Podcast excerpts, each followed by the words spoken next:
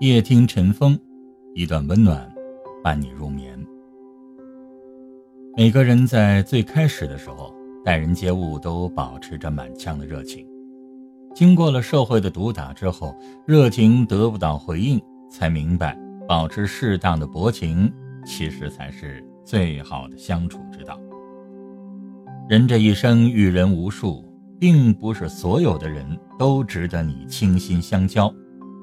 人际交往当中，一个人若是对生活用力过度，就不会活成自己想要的样子。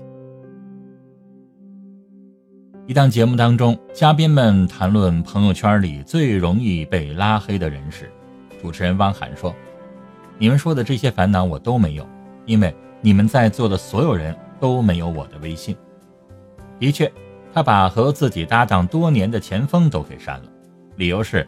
删除一些好友之后，会感觉非常的轻松，所有的时间都成了自己的，自在的一塌糊涂。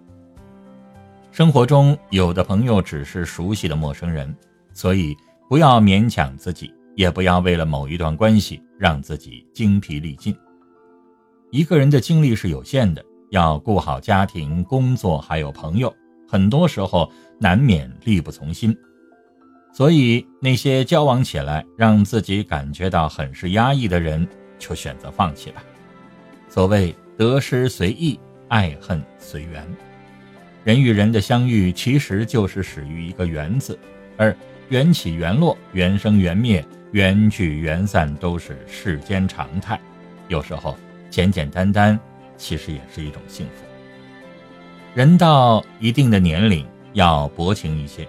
不要把太多的人请进自己的生命里，因为到了一定的年龄，认清自己生活的本质之后，终于明白，没有人值得你小心翼翼的生活。人到一定的年龄，夫妻生活越来越平淡，很多人就会被外界的感情所吸引。张爱玲曾说过：“也许每一个男子全都有过这样的两个女人，至少两个，娶了红玫瑰。”久而久之，红的变成了墙上的一抹蚊子血，而白的还是床前明月光。而娶了白玫瑰，那白的便是衣服上沾的一粒饭粒子，红的却是心口上一颗朱砂痣。记得有过这样一件新闻：男人出轨，为了哄小三儿开心，花巨资买了一套房，登记在了小三儿的名下。过了几年，房价水涨船高，男人对小三儿的感情却所剩无几，男人便和原配联手，以男方私自赠与、侵犯夫妻共同财产为由，索要回了该房产。的确，婚姻之外的爱情，追根究底不过是美好的幻想罢了。一旦爱的激情褪去，生活终究会展现出它最本真的面目。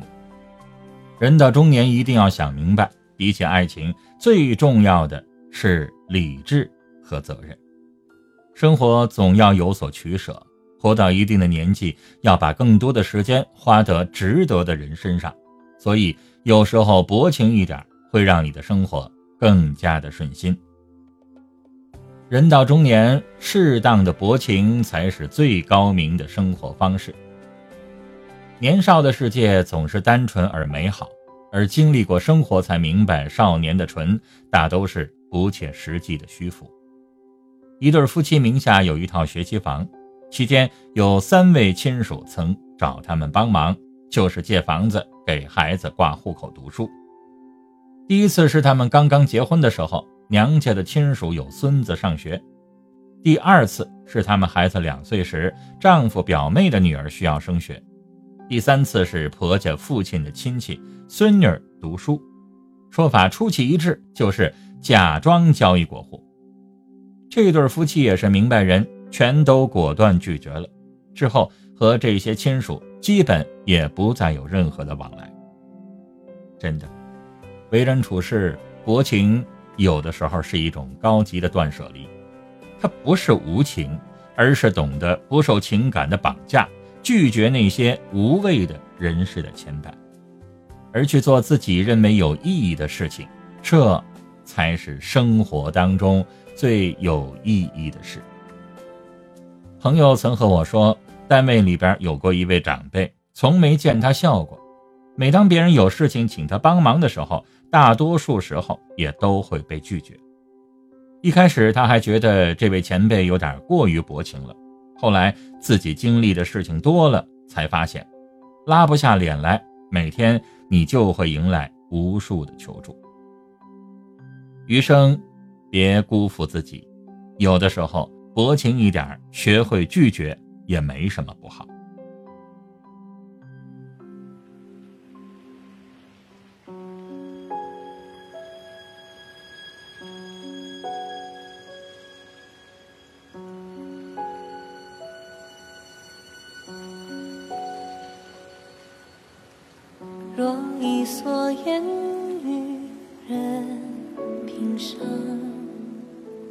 到时也无晴也无风，只可惜相遇一场空，将这段温情独自一。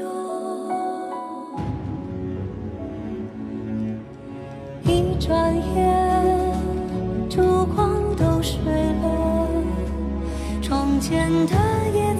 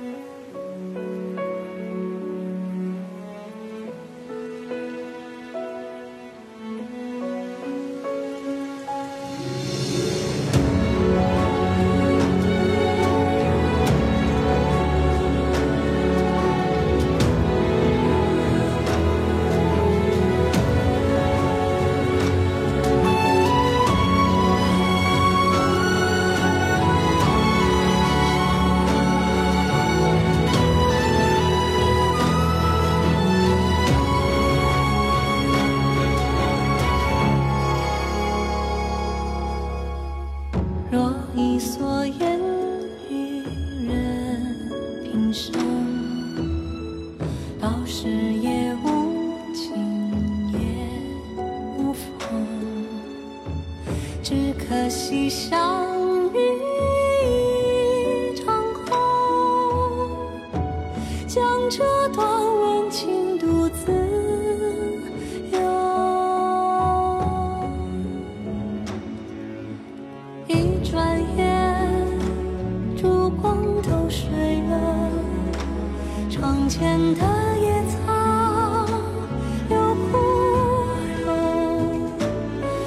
时光变换我们等